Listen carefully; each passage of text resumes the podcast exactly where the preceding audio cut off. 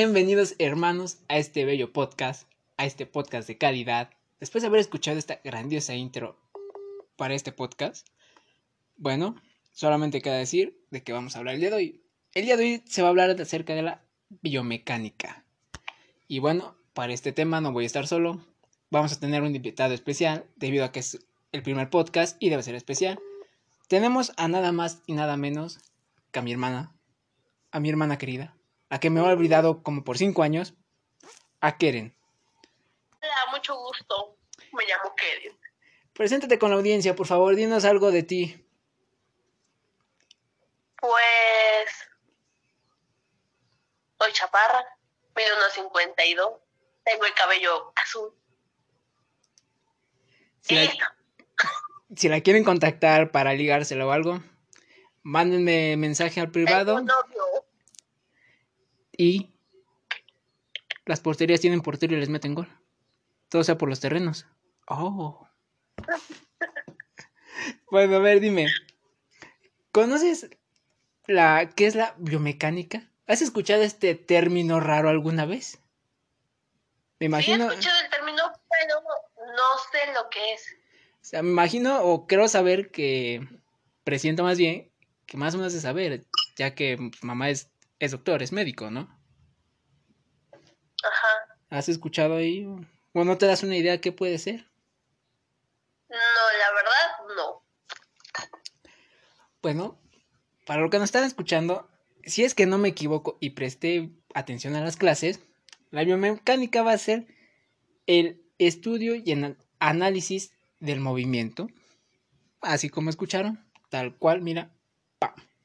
sencillito. ¿Esto qué va a hacer? Que va a analizar los movimientos individuales y los voluntarios, que en este caso serían los musculares, articulares y tendinosos. En esto se va a, digamos, subdividir en movimientos normales y funcionales. Dinos, quieren, ¿qué te suena con movimientos normales y funcionales? Mm, movimientos normales y funcionales. ¿En qué aspecto? En el aspecto de la biomecánica, claro. En el aspecto mecánico, Ah. movi- movimiento. Funcionales, pues que tienen cierta función, pero que esta se lleva a cabo de acuerdo a lo que tiene que ser, ¿no? Ajá. ¿Y las otras cuáles eran? Normales. Los movimientos normales, pues son como movimientos generales, ¿no? Por ahí vas. Bueno, mira. Se los explico. Según mis notas. A ver. Los movimientos normales son los que hacemos todos al día al día y son los que vemos de la manera más normal, por decir, al- por decirlo así, es como de ñe. Todos vemos, caminamos al, vemos caminar a alguien y es como de, "Eh, sí, ¿no? Pero ¿qué pasa cuando este alguien, no sé, el- le cuesta realizar ese movimiento de manera normal para nosotros? Lo vemos como una manera extraña, ¿no? Ajá. Bueno, pues ese, esa persona está haciendo ya los movimientos de manera funcional. No es, el movimiento no es normal para la demás gente, pero le funciona para hacer las, las funciones que, que debe hacer, ¿no? Como caminar, agarrar objetos, aventar, etcétera, ¿no? Ah, Y bueno, en, este, en esta bella materia de biomecánica, la maestra nos enseñó lo que es el análisis biomecánico. ¿Sabes qué es el análisis biomecánico? no, ¿Te suena? ¿Lo has escuchado? no. Bueno, en términos, por decirlo más coloquiales, una de la manera más normal o más, este, no encuentro la palabra, es cuando se analiza al paciente de manera de vista posterior, anterior y lateral. Se ponen líneas en una foto, una imagen, y se ve qué tan chueco está, por así decirlo, que si tiene la cadera desviada, los hombros caídos, la cabeza hacia un lado u otro. De esta manera se ve y esto se hace para analizar los movimientos de esta persona. ¿Cómo lo ves? ¿Estoy aprendiendo o no? La verdad sí, estamos aprendiendo juntos. Muchas gracias, ya escuchó, profe. Vamos por ese 10.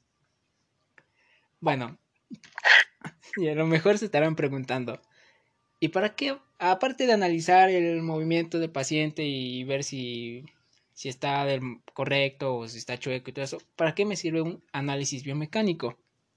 ¿Para qué crees que sirva aparte de eso? Para hacer correcciones.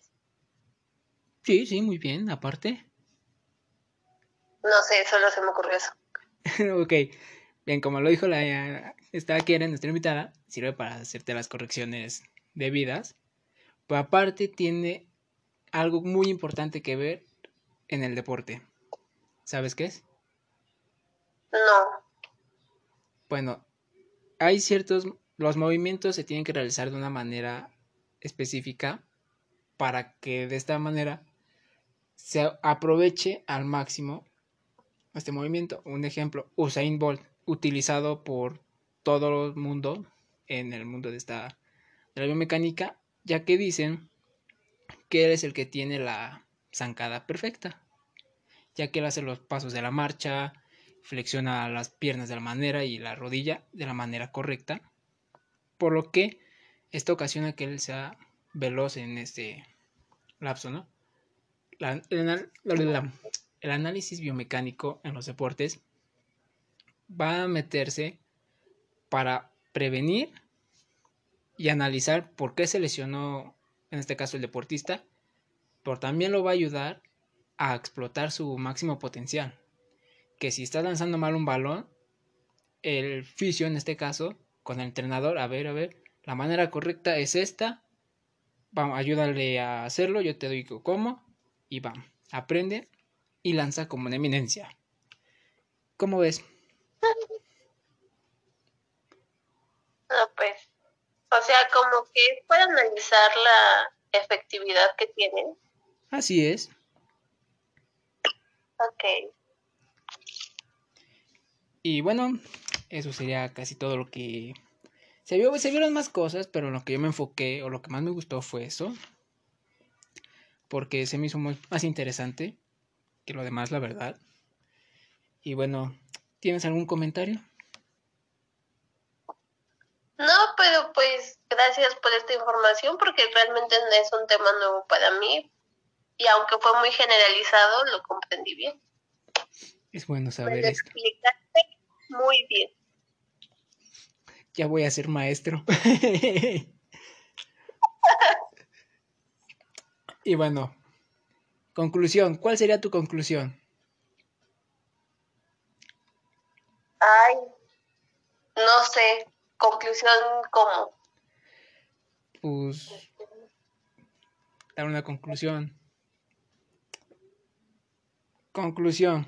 Se concluyó que la biomecánica es parte fundamental para el, el tratamiento y rehabilitación de pacientes, al igual manera para prevenir lesiones y explotar el potencial en deportistas.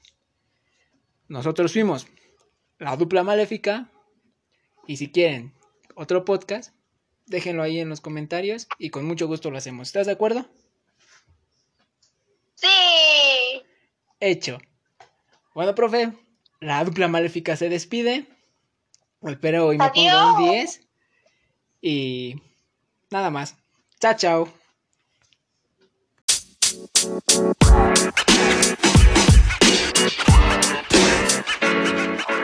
you know, man. You know, man.